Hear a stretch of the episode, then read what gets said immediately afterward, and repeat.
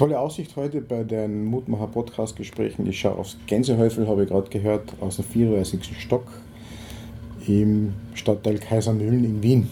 Kennt man bei uns in Kärnten nur aus der Fernsehserie. Ich sitze gegenüber dem Herrn Rogel von der Firma Ernst Young, ein äh, renommierter weltweit agierender Konzern im Bereich, aber das werden Sie mir jetzt bitte erzählen. Äh, ja, mein Name ist äh, Georg Rogel. Ich bin bei uns im Haus für, den für das Themenbereich Nachhaltigkeit zuständig. Wir haben da eine eigene Abteilung, nennt sich Climate Change and Sustainability Services.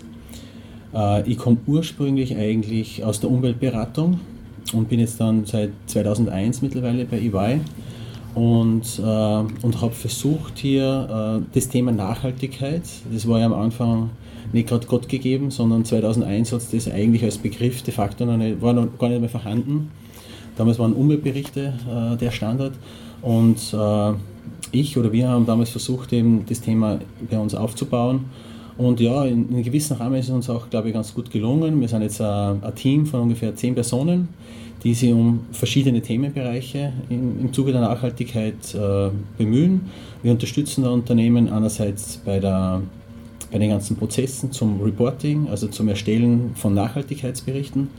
Äh, wir haben auf der anderen Seite auch äh, die Prüfung, also das heißt, wir prüfen auch Nachhaltigkeitsberichte und sind da bei verschiedenen Rahmenwerken, würde ich mal sagen, wie zum Beispiel äh, GRI, also die Global Reporting Initiative, sind wir sehr aktiv und tätig, aber auch andere Sachen wie, wie die Sustainability Development Goals oder aktuell kommen immer mehr von der EU her gewisse Rahmenwerke, die uns sehr stark eigentlich befassen und wo wir gerade versuchen, da die Unternehmen weiter zu unterstützen. Mhm. Aber zu dir kommen wir vielleicht äh, später dann einmal genau. im Detail. Genau. Also es gibt ja eine Menge von Begriffen, die uns über die Medien und auch in dem Gespräch und jetzt schon in den ersten zwei Minuten um die Ohren fliegen. Nachhaltigkeit kennt heutzutage schon jeder, Sustainability schon wieder weniger, die englische Version davon.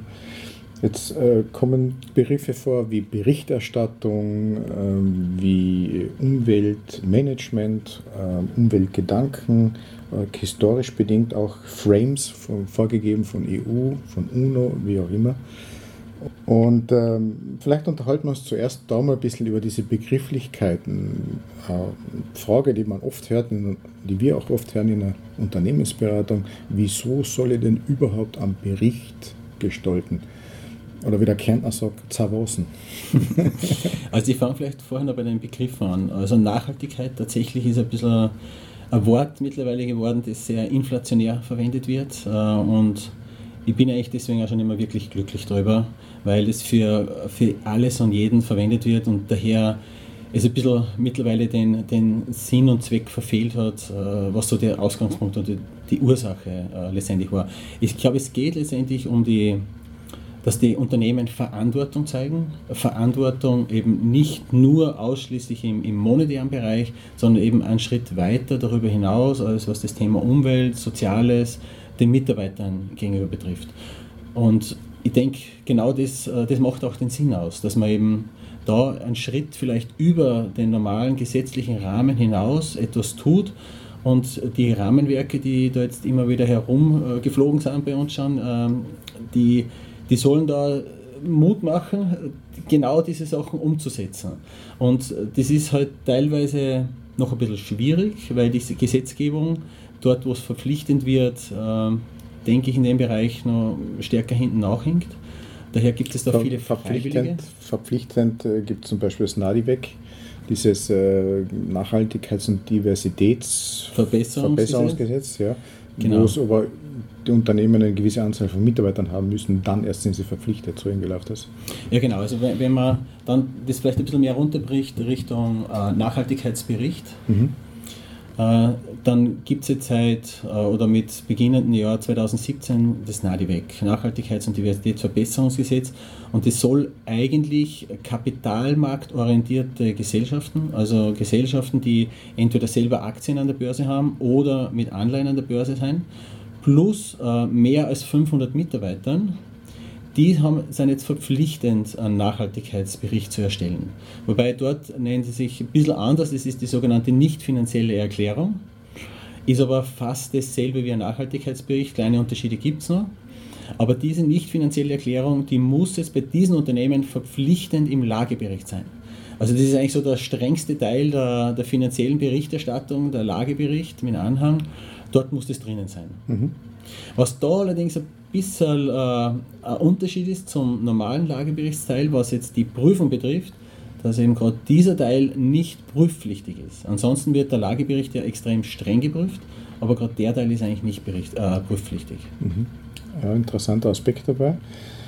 Und wie wird die, diese Verpflichtung wird die umgesetzt? Gibt es da Prozentzahl dazu? Dann darf ich auf unsere Studie äh, zu sprechen kommen, weil wir haben mit unserer Studie äh, Nachhaltigkeitsberichterstattung österreichischer Top-Unternehmen schon seit vielen Jahren, seit 2011, äh, untersuchen wir den Markt, inwiefern Unternehmen oder vor allem die großen Unternehmen Nachhaltigkeitsberichte erstellen. Und da haben wir diesmal zu dem können wir später noch mal ein bisschen genauer kommen, aber mhm. da haben wir diesmal eine eigene Auswertung drinnen, die ausschließlich den Teil Nadivec betrifft. Mhm. Okay. Und wir haben, uns wir haben untersucht, äh, wie viele Unternehmen sind betroffen und inwiefern wird es umgesetzt. Mhm.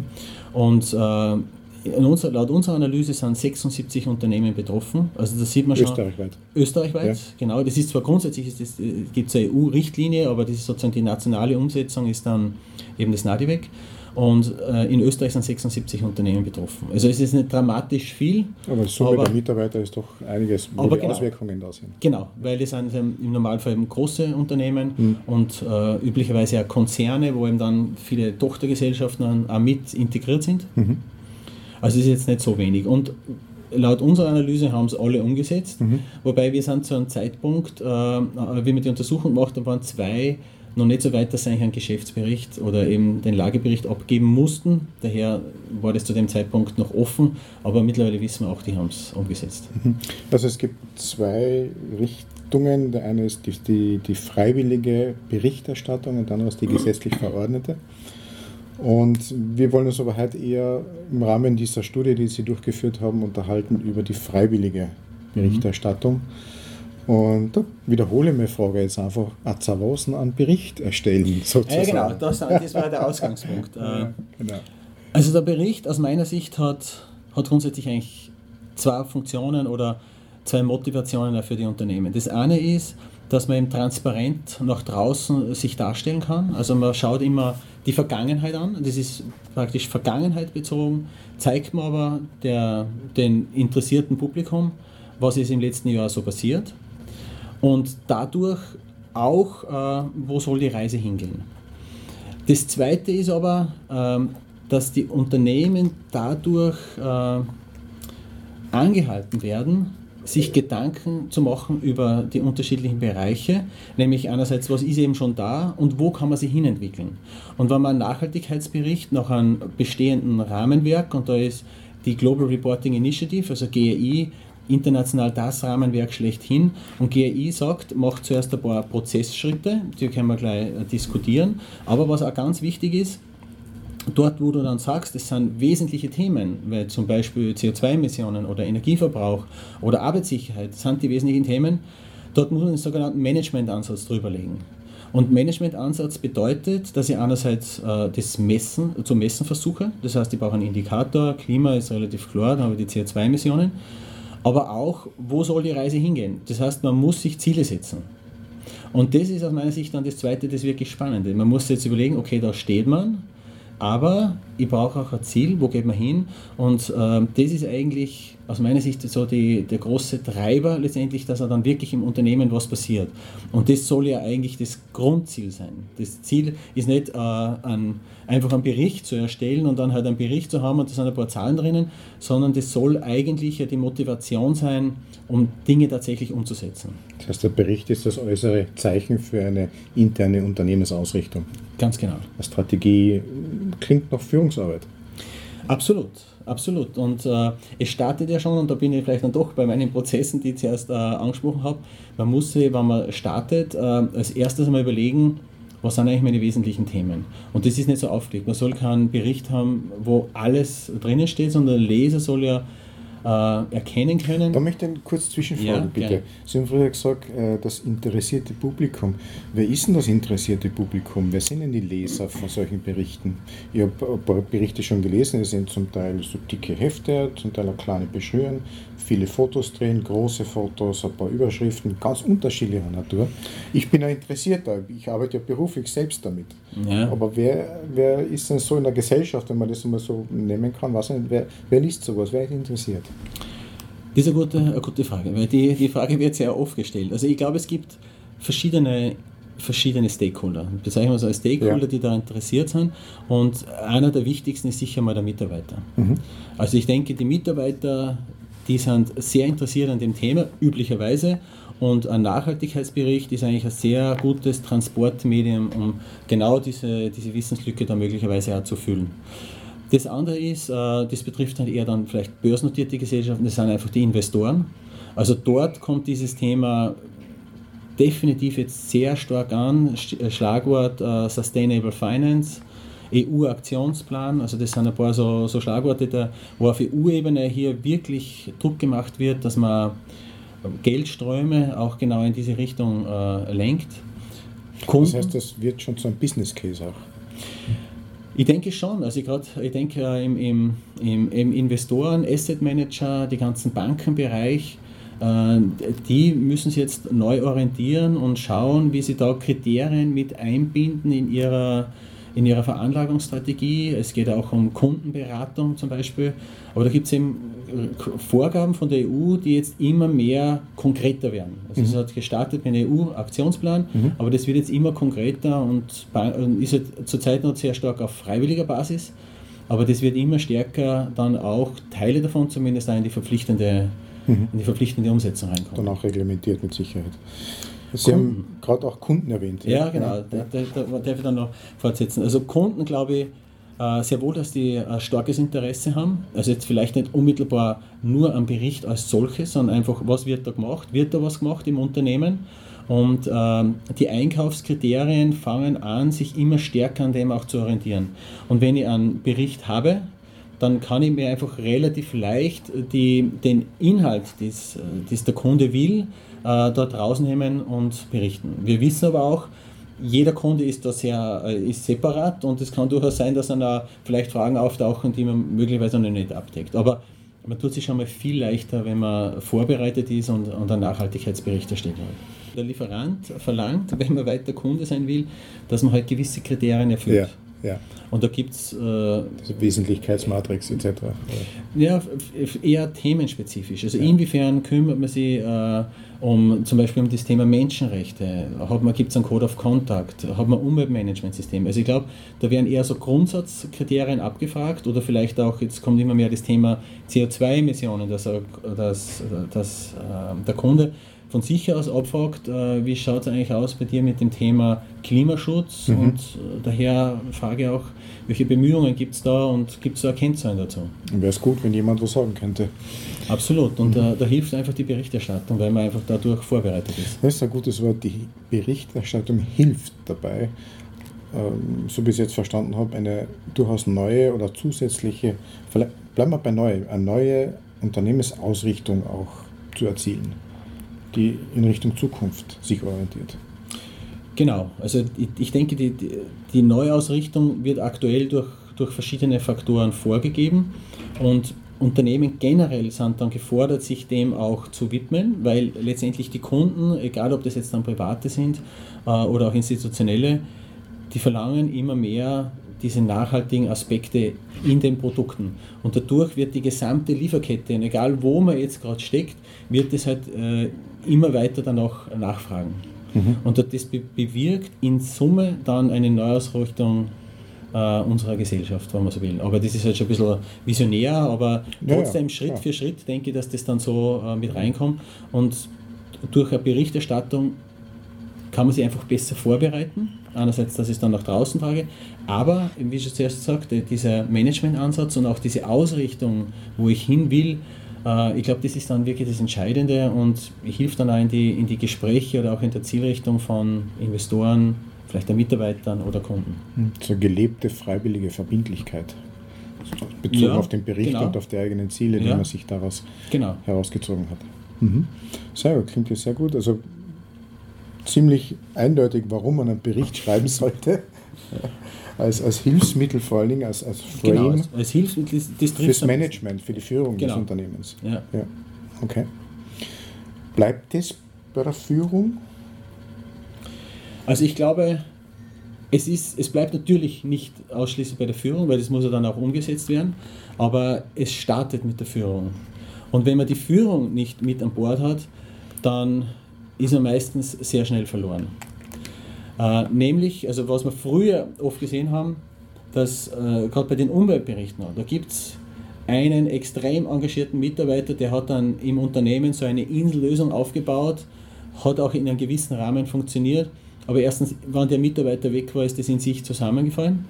Äh, und zweitens ist er dann doch äh, oft, wo es dann um größere Entscheidungen gegangen ist, einfach dann nicht weiterkommen. Mhm. Also das heißt, diese Insellösungen, wie sie früher oft äh, gestartet wurden, die, die sind zwar super, ist auch von der Motivation her eine tolle Sache, aber tatsächlich wirklich umgesetzt wird es nur, wenn es von oben mitgetragen wird. Das ist das absolut Entscheidendste. Deswegen auch dieser Management-Ansatz immer in den GAI-Standardberichten. Genau. Und das bitte, so wie ich ihn kenne, bezieht sich ja alles, was man in diesen 1. was auch immer äh, durchexerziert. Und im Bericht bezieht sich immer auf den Management-Ansatz. Den muss ich mal zuerst definiert haben, im Sinne der Sustainability. Äh, wenn man auf Themenebene das betrachtet, dann stimmt es. Genau, also wenn ich, ähm, wenn ich dann schon weiß, welche Themen sind eigentlich die wirklich wichtigen bei mir, weil eben, wie gesagt, ich brauche nicht über jedes und allem berichten, weil ein Bürostandard wie unserem, dass wir über Wasser und Abwasser berichten, ist irgendwo dann einmal, das haben wir, grenzt dann schon fast an Lächerlichkeit. Aber wenn man weiß, was sind die wesentlichen Themen und bei denen dann bemüht drüber schaut und sagt, dort investiere ich vielleicht auch. Mhm. Äh, und dort überlege ich mir, wo die Reise hingehen soll, dann ist es immer letztendlich Entscheidung des Managements, dass man es auch so macht, dass man sich Ziele setzt und das auch entsprechend umsetzt. Mhm, möglichst schnell alle Beteiligten mit einbezieht, die Stakeholders genau. sozusagen. Ne? Also Sie haben festgestellt, und, und das deckt sich ja auch ganz äh, 100 zu 100 Prozent mit unserer Erfahrung aus der Unternehmensberatung, dass äh, die Umsetzung des Bewusstseins bei der Führung beginnt, beginnen sollte, beginnen muss. Und dann heruntergebrochen sozusagen auf die, alle Ebenen, äh, die ich im Unternehmen habe, weil die prinzipielle Entscheidung, das Unternehmen auszurichten, ja auch Auswirkungen hat auf alle Beteiligten, auf alle Beteiligten, Stakeholder. Lieferantenkette, haben sie, Lieferkette haben Sie früher gesagt, ähm, da gibt es mit Sicherheit große Auswirkungen, die man vielleicht gar nicht so in der ganzen Dynamik mitbedenkt, aber die da sind. Mhm. Also ich denke, Auswirkungen ist ist äh, bei der Berichterstattung als solches sicher ganz ein exzellentes Schlagwort. Insofern, weil wenn man einen Nachhaltigkeitsbericht nach GAI schreibt, dann hat man als ersten Prozessschritt äh, die Wesentlichkeitsanalyse zu machen. Und da sollte man sich orientieren an grundsätzlich zwei, äh, zwei Grundgedanken. Das eine ist die Stakeholder-Einbindung, also das heißt, was hat da eigentlich die, der Stakeholder für, sage ich mal ein bisschen flapsig, für Meinung über mein Unternehmen und auf der anderen Seite, welche Auswirkungen hat denn das jeweilige Thema? Und Auswirkungen bedeutet eben nicht nur, und das ist ja explizit in GAI so angesprochen, die eigene Unternehmenstätigkeit per se, sondern eben die gesamte Wertschöpfung. Und das fängt an beim Lieferanten, egal ob das in, in Asien ähm, äh, Kleinstunternehmen sind und hört beim Produkt auf, beim Kunden, ist gleich Produkt in dem Fall. Und man muss als ersten Schritt überlegen, wo sind, äh, welche Themen haben bei mir eigentlich die größten Auswirkungen. Aber egal, ob das in der Lieferkette ist, ob das in der eigenen Geschäftstätigkeit ist oder ob das bei den Produkten sind. Also das heißt, das kann man überall drinnen haben. Und je nachdem, wenn ich die gesamte Kette mir mal überlege, wo die größten Auswirkungen sind, dann ist es ein Thema, das ich tatsächlich aufgreifen soll für die Berichterstattung und letztendlich den zuvor schon angesprochenen Managementansatz drüber lege. Also das heißt, die, die Auswirkungen ist eigentlich der Ausgangspunkt. Dort, wo die großen Auswirkungen sind, egal, wie schon gesagt, Lieferkette oder Produkt oder tät eigene Tätigkeit, das muss ich mir mal im Fokus anschauen. Und wenn ich das rausgefiltert habe, dann, dann, ja, dann bemühe ich mich eben genau um sage ich mal, Größenordnung, so 10 bis 15 Themen. Das ist immer so eine Größenordnung, die sich ganz gut, glaube ich, bewährt hat. Wesentlichen Themen, die dann umsetzen. Und die können im Umweltbereich sein, die können im Mitarbeiterbereich sein, die können im, im sozialen Bereich sein und natürlich auch überall in der, in der Lieferkette oder in, im Produktbereich. Ja, jetzt haben wir schon sehr viel, äh, sehr interessante Sachen gehört über Nachhaltigkeit, über Nachhaltigkeitsberichterstattung, über GRI und äh, die Frameworks sozusagen, die vorgegeben werden, die Standards. Dann gibt es noch Begriffe von bis. Also unser Glossar ist mittlerweile mit weit über 100 Begriffen voll auf der Website und äh, was wir manchmal auch hören, was Sie mir auch früher im Vorgespräch auch bestätigt haben, Unternehmer, egal in welcher Größe, Führungskräfte, Eigentümer, Stakeholder, Shareholder, sind doch einigermaßen verloren, in, ob der Vielfalt der Dinge, die man, die man äh, umsetzen kann, wenn man möchte. Das heißt, wenn sich jemand weiterbildet, ja, hat er ein bisschen einen Überblick, aber die Mehrzahl, so mein Eindruck, ist sicher das Wort verloren ein guter Hinweis für den Zustand sozusagen. Mhm. Ähm, vielleicht können wir da ein bisschen uns unterhalten drüber, das passt ja auch zu Ihrer Studie dazu, ähm, was so die, die, das Gemeinsame, das Differenzierte und die grundsätzlichen Hinweise für GAI, Nachhaltigkeitsbericht, SDG, hm, woher kommt es her, wie ist es entstanden, was heißt Agenda 2030 und und und. Mhm. Vielleicht können wir da ein bisschen. Äh, ich glaube, das ist ein guter Punkt. Äh, es gibt tatsächlich äh, wirklich sehr viele Rahmenwerke, die jetzt gerade im Entstehen sind oder, oder schon, schon entstanden sind. Aber was es schon länger gibt, ist einerseits diese Nachhaltigkeitsberichterstattung, die wir vorher schon angesprochen haben, wo GRI als sehr etablierter Standard auch schon da ist. Und äh, relativ populär in der letzten Zeit aufgekommen sind die, die Sustainable Development Goals, die SDGs. Und, äh, und da muss man sich vielleicht noch einmal die Frage stellen, woher kommen die eigentlich? Und inwiefern macht es einen Sinn, äh, dass das Unternehmen auch äh, mit berücksichtigen oder was, was bringt es dann da letztendlich? Und die SDG, aus der, entstanden aus einer Weiterentwicklung der Millennium Goals, äh, ist eigentlich weltweit basierte Ziele, die grundsätzlich darauf ausgerichtet ist, dass Staaten und mit den SDGs auch die, die Industriestaaten Ziele vorgegeben haben oder gegeben bekommen bis 2030 die auf nationaler Ebene umzusetzen sind oder zu erreichen sind im Idealfall. Und das, was neu ist bei den SDG, dass man versucht hat, auch die Unternehmen mit einzubinden.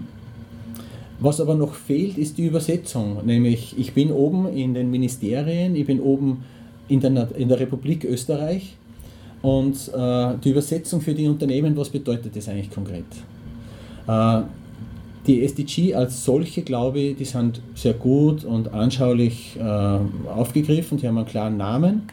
Aber wenn man dann in das Detail reingeht, dann werden die hochkomplex. Mhm. Also da gibt es äh, eigene Disclosures äh, pro SDG und dies, da gibt es teilweise 40, 50, 60 einzelne Disclosures pro SDG.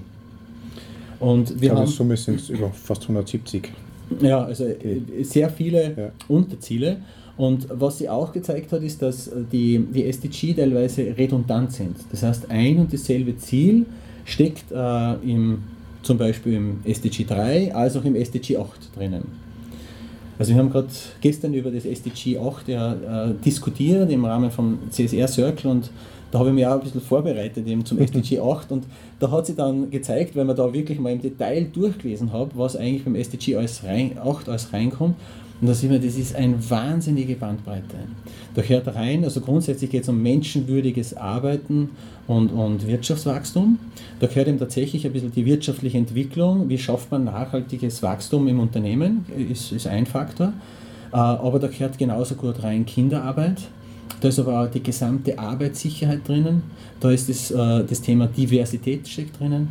Da steckt Aus- und Weiterbildung drinnen. Genauso wie Energie- und Materialeffizienz. Und jetzt haben wir nur im SDG 8, wo es um menschenwürdiges Arbeiten und Wirtschaftswachstum geht. Mhm. Also man sieht schon, dass, dass das für das Unternehmen jetzt selber, wenn man sagt, ich will es umsetzen, dass man da sehr schnell tatsächlich einmal verloren ist. Und verloren, weil eigentlich von der Regierung herab, von oben herunter, noch keine Übersetzung da ist. Was heißt das jetzt eigentlich konkret? Wo sollen wir uns bemühen? In welchen Subzielen sollen wir ansetzen? Berichten darüber und sind ein Teil des Großen. Und genau diese, die, diese Übersetzung gibt es aktuell noch nicht. Ist es nicht, ein bisschen provokant vielleicht gefragt, ist es nicht egal, was die Regierung sagt? Ich sage einmal, ich konstruiere jetzt was. Ich suche mir ein paar SDGs aus, schaue mir die Unterziele an und sage, ah, okay, äh, regionale Wertschöpfung, da kann ich meinen Fisch beim Nachbar dort kaufen. Kann dadurch äh, die, die regionale Wertschöpfung und die Lieferkette beeinflussen. Ja. Kann ja machen, brauche ja keine Regierung dazu, oder? Das stimmt grundsätzlich. Aber wir, wir sind bei beiden, sowohl bei den SDG äh, als auch bei, beim Nachhaltigkeitsbericht nach GRI, in einer Berichterstattung. Mhm. Und äh, ich glaube, was aber noch viel wichtiger ist, wie setze ich was im Unternehmen um? Und bei GI habe ich einen klaren Rahmen, wie ich vorzugehen habe, dass ich wesentliche Themen aussuche und dort äh, sage, Indikator, Ziele, Verantwortlichkeiten, Ressourcen. Das habe ich dort darzustellen. Und äh, wenn ich jetzt dann mir einen, einen SDG-Bericht überlege, dann habe ich halt aktuell noch zusätzlich die Schwierigkeit, dass dann so breit ist. Und was viele Unternehmen daher machen, dass sie, es gibt ja auch so ein Linking-Dokument zwischen GRI und SDG, dass ich einfach sage, okay, wo verschneiden wir uns da? Und weil jetzt äh, Arbeitssicherheit, okay, das passt zu SDG 8, aber es passt ja genauso zu SDG 3.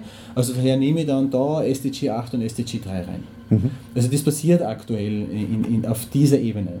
Aber dass man sich sozusagen tiefer mit den einzelnen Subzielen dann befasst und überlegt, wie kann ich das bei meinem Managementansatz vielleicht noch vertieft integrieren. Mhm. Da, da stellt sich halt die Frage, genau, da stellt sich die Frage, warum soll ich ja. gerade das reinnehmen oder soll ich was anderes reinnehmen? Warum mhm. soll ich mich da mehr bemühen als woanders?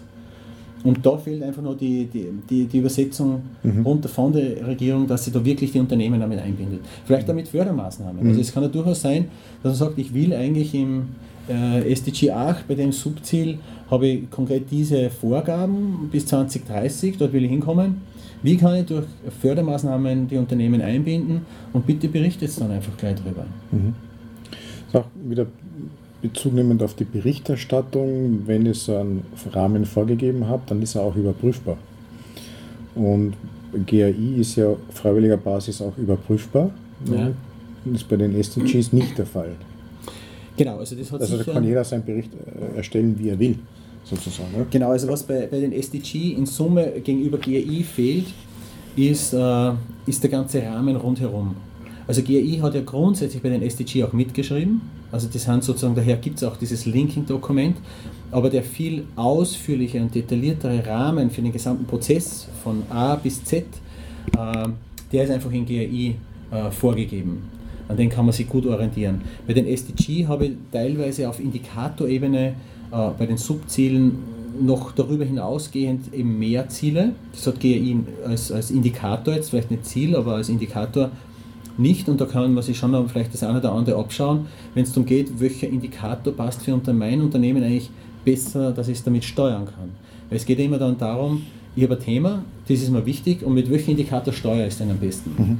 Das ist teilweise einfach, CO2 im Klima, äh, da habe ich einen Indikator oder der setzt sich dann wieder zusammen aus vielleicht Teilmengen, aber im Endeffekt ist es da einfach. Und bei anderen Themen ist es eben nicht so leicht. Mhm. Wie ist die, die, die Herangehensweise, wie ist die Offenheit, mit KPIs zu arbeiten in der Nachhaltigkeit? Ist das, das durchzogen durch, den, durch die Unternehmen, die Sie untersucht haben in der Studie, oder tun sich die Unternehmen da schwer? Also wenn es um, um, das Thema, also bei, bei der Nachhaltigkeitsberichterstattung. Mhm. Also grundsätzlich äh, wird, wird immer ist das Ziel, also gerade auch von GEI, dass man Indikatoren mit Indikatoren das besser sichtbar macht und das sich dadurch steuern lässt. Weil es geht ja immer darum, dass man es ja letztendlich steuert und sich Ziele überlegt. Mhm. Und es funktioniert eigentlich relativ gut. Mhm. Übers sagen wir, gesamthaft betrachtet. Im Detail ist natürlich dann doch wieder schwierig. Weil die Frage ist, wie messe ich Korruption? tut man sich dann schwer. Und da kann man, hat man dann Hilfsindikatoren, dass ich sage, ich mache das zum Beispiel über Aus- und Weiterbildung. Mhm. Das heißt, wie viele Aus- und Weiterbildungen mache ich im Schnitt, in Stunden oder in der Anzahl. Also man, man, behilft sich halt dann mit anderen Indikatoren, aber mit denen kommt man eigentlich dann ganz gut über die Runden. Aber das wird nicht wahrscheinlich bei jedem Thema exakt gut funktionieren. Und da ist vielleicht SDG insofern nochmal einen Schritt weiter, weil es dann nochmal mehr Subziele gibt und da kann man sich vielleicht noch das eine oder andere rausholen, das einfach für mein Unternehmen besser ist, mhm. äh, als jetzt GRI die Indikatoren vorgibt. Aber grundsätzlich zur Frage, ich glaube, funktioniert es eigentlich recht gut mit Indikatoren. Mhm. Schwieriger wird es bei den Zielen. Und aus meiner Sicht sind die Ziele ja eigentlich das besonders Wichtige. Und Ziele sollten smart sein. Also smart bedeutet, dass sie spezifisch, messbar, terminierbar und so weiter. Und da tun sich die Unternehmen meistens noch schwer. Also die Unternehmen, dass sie wirklich sagen, ich habe vielleicht jetzt nicht nur auf eine Jahresscheibe ein Ziel, sondern ein bisschen weiterdenkend. Klima, da muss ich über einen längeren Horizont äh, denken. Da tun sie sich oft noch schwer, da wirklich konkret Ziele zu setzen. Mhm. Ich weiß gar nicht, ob es jetzt dazu passt, nur wenn ich Ihnen so sehr interessiert zuhöre und, und äh, da kommt bei mir der Begriff des Greenwashings doch irgendwie vor.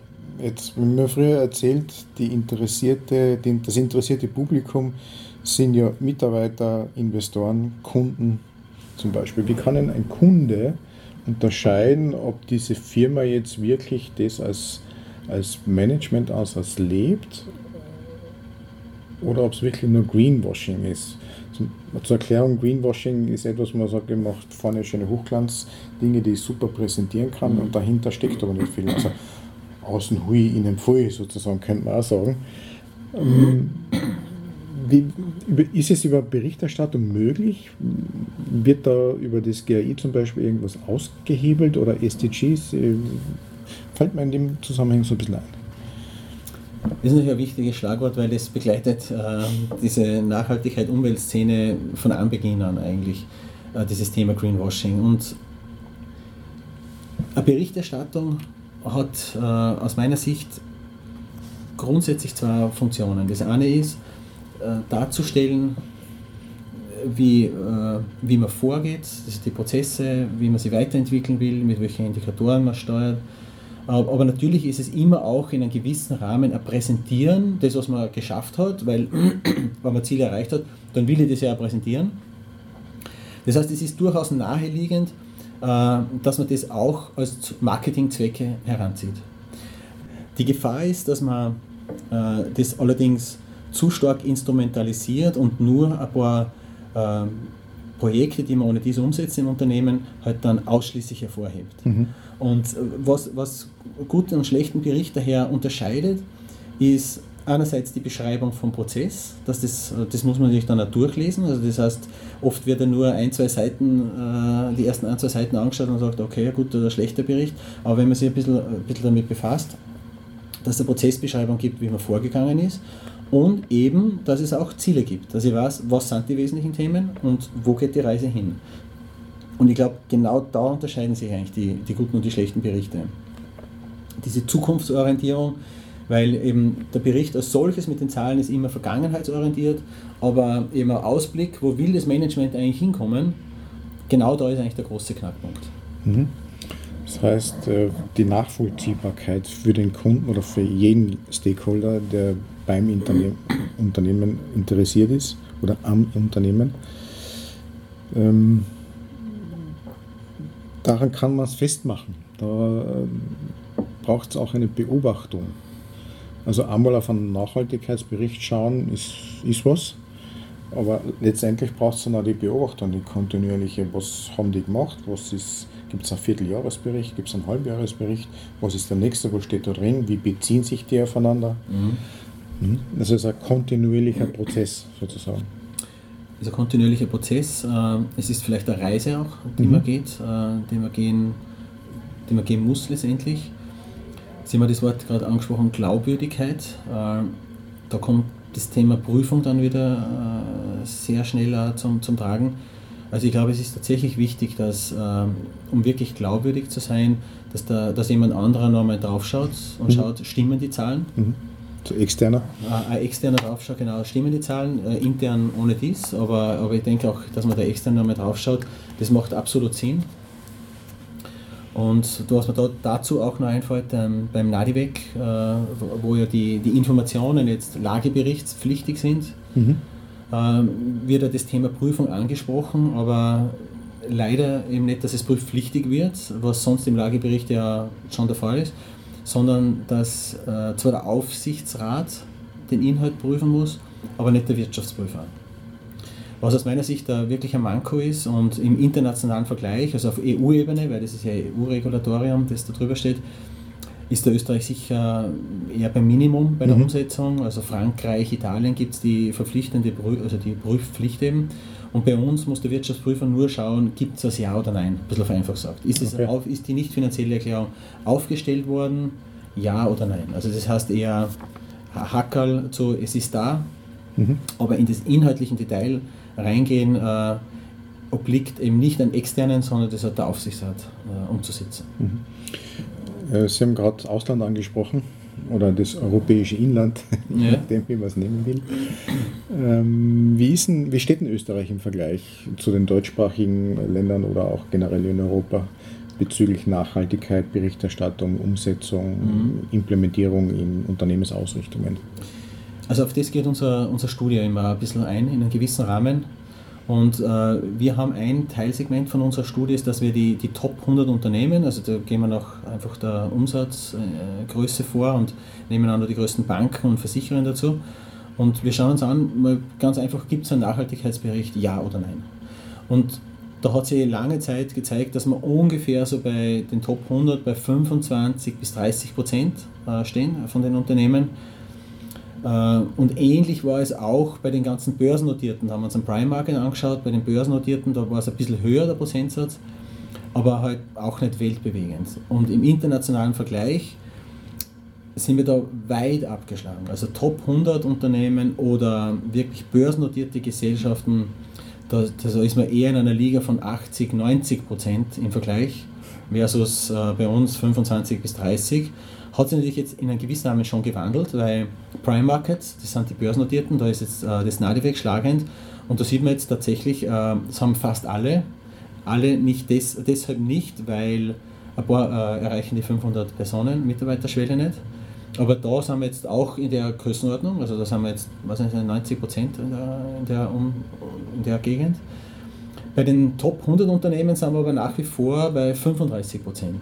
Also die Top 100 berichten nur zu einem Drittel in etwa. Die sind nicht nur bedingt NADIVEC-pflichtig, weil mhm. eben nicht Börsen Mitarbeiter sind. Genau, und auch Mitarbeiter. Mhm. Äh, aber das haben wir nach wie vor sicher abgeschlagen im Verhältnis zu internationalen Vergleich, äh, die großen Länder. Was wird es denn da brauchen, damit sich das verbessert? Kann man das sagen? Ja, also ich glaube einerseits, was den anderen Ländern ein bisschen hilft, ist die Größe der Unternehmen. Also so wirklich ganz große Unternehmen haben wir ja nur wenige. Und äh, in Deutschland, in Frankreich sind halt die, die haben halt viel mehr ganz große und die bemühen sich auch bei uns in der Regel sehr wohl darum. Also da, das heißt, da haben wir schon ein bisschen eine, eine unterschiedliche Unternehmenslandschaft. Und das andere sind eher einfach Vorgaben. Also die, wir sehen das in den skandinavischen Ländern, wo zum Beispiel öffentliche Unternehmen verpflichtet werden, ab einer gewissen Größe, dass sie Nachhaltigkeitsberichte stellen müssen. Frankreich hat auch schon eine lange eine Tradition, dass viel, dass viel stärkere Vorgaben da sind für Unternehmen, was die zu berichten haben. Mhm. Es muss jetzt kein GI-Nachhaltigkeitsbericht sein, aber die haben trotzdem klare Vorgaben, äh, in, in der Nachhaltigkeitsszene etwas zu, zu reporten, zu berichten. Also diese Freiwilligkeit, wie sie oft sehr oft betont wird, diese, diese Corporate Social Responsibility im Unternehmen umzusetzen und auch zu berichten darüber, die zirkt noch nicht wirklich so, oder? Naja, ich meine, jetzt haben wir ja rein über das Berichten gesprochen. Also ja. ich hoffe schon, dass die anderen Unternehmen, die keinen Bericht haben, sehr wohl was tun. Also das ist natürlich, das Hauptziel ist, etwas im Unternehmen zu bewegen und, und, und voranzukommen. Und man muss ja nicht zwingend einen Bericht haben. Aber der, der Bericht als solches hat einfach eine Außenwirkung, die äh, sehr starker Treiber ist und das haben wir äh, am Anfang ja angesprochen. Mhm. Also ich glaube, der bewirkt dann auch nochmal sehr viel, dass dann eben nochmal ein Eck mehr weitergeht. Aber es ist insofern noch nicht wirklich in der Breite angekommen. Hm. Äh, und was da der, der Grund ist, äh, ich glaube halt, weil viele Unternehmen bei uns ohne dies der Meinung sind, dass wir so grün sind. Also wir sind ein österreichisches Unternehmen, wir sind automatisch grün und Nachhaltigkeit, nachhaltig haben wir immer schon gelebt. Das mhm. sind so die, die Grundschlagworte, genau. die einmal kommen und daher, wozu soll ich einen Bericht machen. Genau. Aber ich glaube, in der Umsetzung wenn man genauer hinschaut, genau. äh, ist schon mehr Entwicklungspotenzial da, als genau. viele von sich selbst meinen. Mhm. Äh, Gibt es aus Ihrer Erfahrung heraus eine, eine, eine oder eine Vielzahl von Empfehlungen? Weil ich kann mir gut vorstellen, dass Zuhörer, die jetzt nicht in einem größeren Unternehmen sind, aber vielleicht auch Feuer gefangen haben, Berichterstattung, GAI, SDG, was ist da, wie schauen wir aus? Vielleicht KMU, die um die 100 Mitarbeiter haben oder mhm. weniger. Gibt es da Empfehlungen? Wie fängt man an? Wie kann man wie kann man in eine gute Stimmung kommen, wie kann man ähm, das in die Führungsebene bringen, wenn man vielleicht nicht selbst die Führung ist. Also viele Fragen drehen sich da jetzt um mich herum. Mhm. Wie kann man anfangen? Was gibt es Empfehlungen von Ihrer Erfahrung heraus? Also ich glaube, äh, da muss man unterscheiden eben Richtung Reporting und einfach das Thema ein bisschen mehr aufzugreifen. Mhm. Also ich glaube, das Thema mehr aufzugreifen bringt tatsächlich, wenn von den Mitarbeitern äh, auf verschiedenster Ebene einfach das Interesse da ist und dieses Interesse auch laut artikuliert wird. Äh, das ist ganz egal, ob das den einfachen Opferbereich im Büro betrifft, bis hin zu konkrete Schritte von, äh, von produzierenden Unternehmen, wo man einfach Ideen hat mhm. und die dann auch einbringt. das Reporting,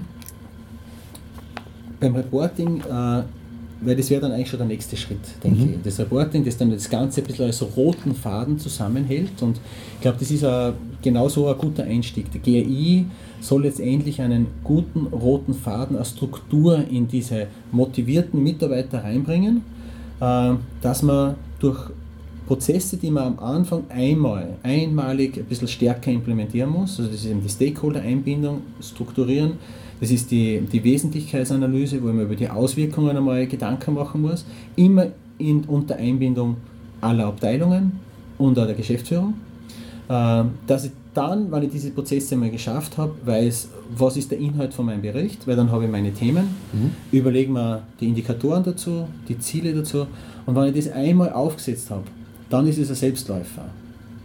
Also, man, wobei, man muss dann aufpassen, dass das dann nicht eine Einzelperson jetzt umgehängt wird, dass die einen Bericht schreibt. Das bringt natürlich nichts, sondern das muss eben genau dieser Gesamtprozess unter Einbeziehung aller Abteilungen und der Geschäftsführung passieren.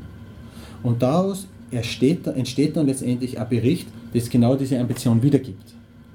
Wenn eine Person dann halt irgendwie schaut, dass sie einen Bericht schreibt, aber die vollkommen abgekoppelt ist von äh, den anderen Abteilungen und von der Geschäftsführung, dann ist es wahrscheinlich tatsächlich eine einmalige Sache. Man hat sich überlegt, das hat so und so viel gekostet und was hat es uns jetzt eigentlich gebracht und dann verschwindet es wieder in der Schublade. Mhm.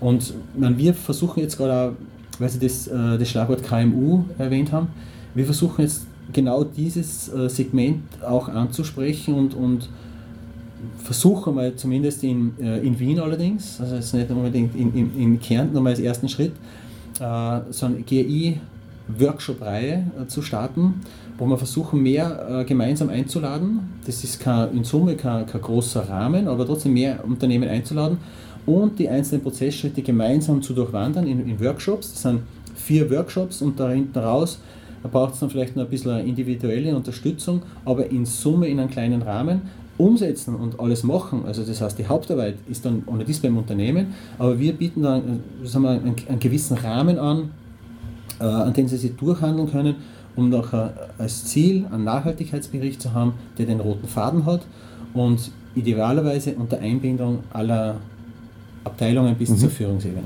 Ja. Also ein, ein, ein Schlagsatz, eine, eine Ausrichtung ist ja auch, dass jede Entwicklung beginnt mit einer Frage die sich jemand stellt. Welche Frage müsste sich denn jemand stellen, der da beginnen möchte? Jetzt schauen wir gemeinsam aufs Gänsehäufel und, und denken darüber nach, was das sein könnte. Ja, das war jetzt ein bisschen zu, zu spontan gefragt. Welche, welche, mit welcher Frage soll man, soll man starten? Was wäre da eine Möglichkeit aus Ihrer Erfahrung? Nütze ich als Unternehmen meine Potenziale, die ich habe? Das ist eine geniale Frage, weil die Potenziale, also wie ich es kenne, gestalten sich nach der Nachhaltigkeitsorientierung ja vollkommen neu. Genau, ich glaube, man muss ein bisschen einen anderen, ein bisschen einen fokussierteren Blick drauf werfen. Man muss ein bisschen mehr zukunftsorientiert schauen, aber natürlich auch ein bisschen die, die Verantwortung, die man halt auch gegenüber externen Faktoren wie Umwelt, äh, Mitarbeiter, das ist zwar wieder intern, aber trotzdem ein bisschen aus der Perspektive heraus auch extern äh, und auch die gesamte Gesellschaft rundherum. Wie äh, schaffe ich es alle, die, einerseits zu schauen, was sind meine wichtigsten Stakeholder, mit denen einen Dialog zu führen, was ist eigentlich aus deren Sicht, ähm, was sind die wichtigen Themen, die ich behandeln sollte. Das ist irgendwie sehr stark in der Wesentlichkeitsanalyse verankert. Also ich glaube, es geht einmal darum, in der Breite versuchen, die Stakeholder da einzubinden und mit ihnen in Dialog herauszufiltern, was sind eigentlich die brennenden Themen von außen betrachtet ähm, äh, für mein Unternehmen. Und wenn ich das herausgefunden habe, dann kann ich auch das Reporting stärker auf den Fokus ausrichten. Das heißt jetzt nicht automatisch, dass ich dann da mehr machen muss, aber einfach nur, was interessiert die, was hören, was wollen die eigentlich, das ist ein sehr starkes Reporting-Thema. Ganz anderes Informationslevel, das ja, genau. bekommen. Wir sind ja in den Mutmachergesprächen und am Ende eines Gesprächs steht immer auch traditionell ein Impuls, ein Appell vom Interviewpartner für die Zuhörer. Was wäre denn aus Ihrer Sicht so ein Mutmacher-Appell, der andere Menschen dazu inspirieren könnte, umzusetzen, was in deren Rahmen möglich ist? Also ich glaube, dass tatsächlich äh, Nachhaltigkeitsbericht ein bisschen einen, roten Faden äh, reinbringt in, in, in, das Thema. Und äh, was sich gezeigt hat, äh, das Thema Nachhaltigkeit ist eine Reise. Das heißt, äh, man startet nicht bei Null, sondern man ist auf dem Weg äh, und versucht oder das Ziel ist es jährlich ein bisschen besser zu werden auf dem Weg. Das heißt, man soll, der Mut bedeutet, man soll einfach beginnen, man muss beginnen und äh, nicht schon den, den höchsten Standard von anderen Unternehmen heranziehen und sagen, okay, das, ist, das sind die besten Nachhaltigkeitsberichte, da komme ich nie hin, das lasse ich mal beiseite, sondern es geht letztendlich ja darum, äh, die Nachhaltigkeit im Unternehmen umzusetzen. Und da fängt einfach die Reise an. Es wird sicher was gemacht. Es gibt kein Unternehmen, das nichts macht. Und das ist eigentlich der Startpunkt meiner Reise. Also man darf einmal als erstes eine Bestandsaufnahme zu machen, dort bin ich schon und dann in Schritten schauen, dass man vorwärts kommt. Reise beginnen, schauen, wo man steht und dann äh, ein Ziel vor Augen zu haben und das Schritt für Schritt, Jahr für Jahr zu verfolgen. Und vielleicht ist der erste Schritt, das erste Jahr ein bisschen ein bisschen mehr die Hürde, weil man muss ja erst den roten Faden reinbringen. Man braucht eben diese Wesentlichkeitsanalyse, man braucht die Stakeholder-Einbindung zu Beginn. Aber wenn ich das einmal festgelegt habe, dann sollte es eigentlich als Selbstläufer werden, mit dem Ziel, jährlich sich ein bisschen zu verbessern. Und davon profitieren wir alle.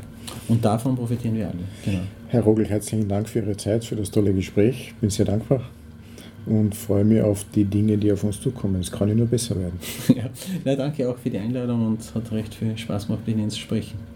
Dankeschön.